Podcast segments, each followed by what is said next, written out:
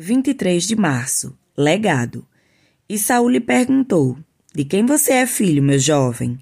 1 Samuel 17, 58. Após a vitória de Davi sobre Golias, o exército de Israel encorajado vence os filisteus. O rei Saul viu em Davi algo que ele não tinha: coragem, ousadia, identidade, confiança. Então quem legou isto para este moço? Esta foi a pergunta de Saul. Que tipo de legado você recebeu dos seus pais? Que tipo de legado você está construindo para deixar para os seus filhos? A maior riqueza que deixamos não é a material, e sim os valores que semeamos na vida de nossos filhos, que terão memória daquilo que fizemos e que ajudarão a cumprir seus destinos.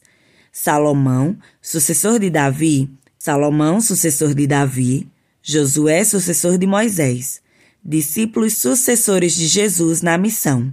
Eliseu, apesar de ter feito o dobro de milagres de Elias, amaldiçoou aquele que o sucederia, Geazi. Segunda Reis 5:27. Muitos pais têm percebido que em algum momento falharam ou estão falhando em relação aos seus filhos.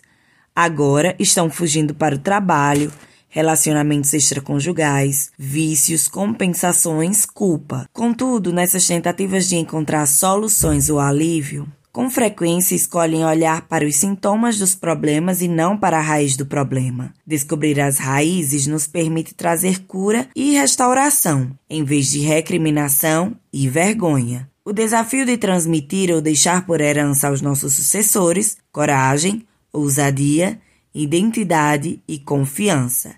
Pastor José Batista